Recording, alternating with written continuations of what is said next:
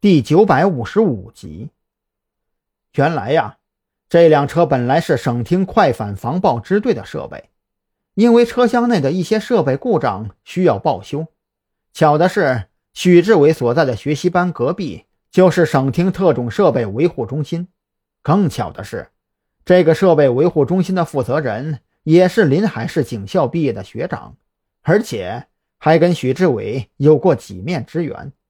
在这辆车送修之前呢，许志伟就跟这位学长打得火热，两个人没事干就出去喝点小酒，吃个烧烤啥的，关系那叫一个突飞猛进。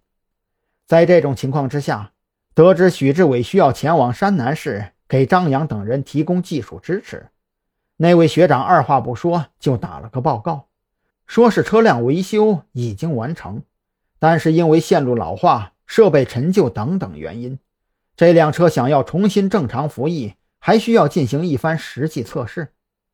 这个报告打上去之后呢，那位学长就亲自充当司机，开着实际测试的网络监控车辆，顺路就送许志伟来了山南市。好家伙，你小子不去当 HR 还真是亏财了呀！张扬脸上的表情那叫一个精彩呀！他是怎么都没有想到，许志伟这就去学习一趟，竟然还顺回来这么一大助力。根据许志伟口中的数据来看，这辆车不但拥有一定程度的防爆能力，其网络监控能力不亚于任何一个市级网警单位。简而言之，他们之前为了抓鬼佬用面包车改造出来的所谓网络监控车辆，和这个正儿八经的大家伙一比。简直就是个渣渣呀！我这次回来呀，可不光带回来这么一辆监控车辆。你跟我上车，我给你看一个宝贝儿。许志伟越说越来劲，拉着张扬就要往车里钻。张扬纠结地看了一眼刑警队大楼，寻思着有一众刑警看护着，白若萱应该不能胡来才对，索性就跟着许志伟一头钻进车内。这辆车从外边看起来空间不小，可是进入车厢之后，张扬就有些傻眼了。车内除了驾驶舱和副驾驶还保留着车辆座椅之外，后排已经被完全拆空了。靠着两侧车厢的位置，焊接了两条宽约八十厘米的钢架长条桌，上边摆满了各种网络监管设备，更别说这些设备上拖出来的无数根各色的线路。密密麻麻的盘在车厢底部，让张扬都觉得有些无处下脚了。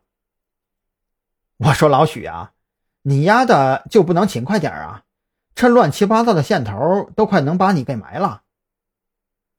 张扬郁闷不已的扒拉着硬挤出来一个站立的空间，转头看着许志伟面前的显示屏，这又不是自个儿的东西，费那劲收拾干嘛呀？另外呀。这辆车的确还处于检修期间，这线路呢也随时需要大改，天天收拾我闲的了。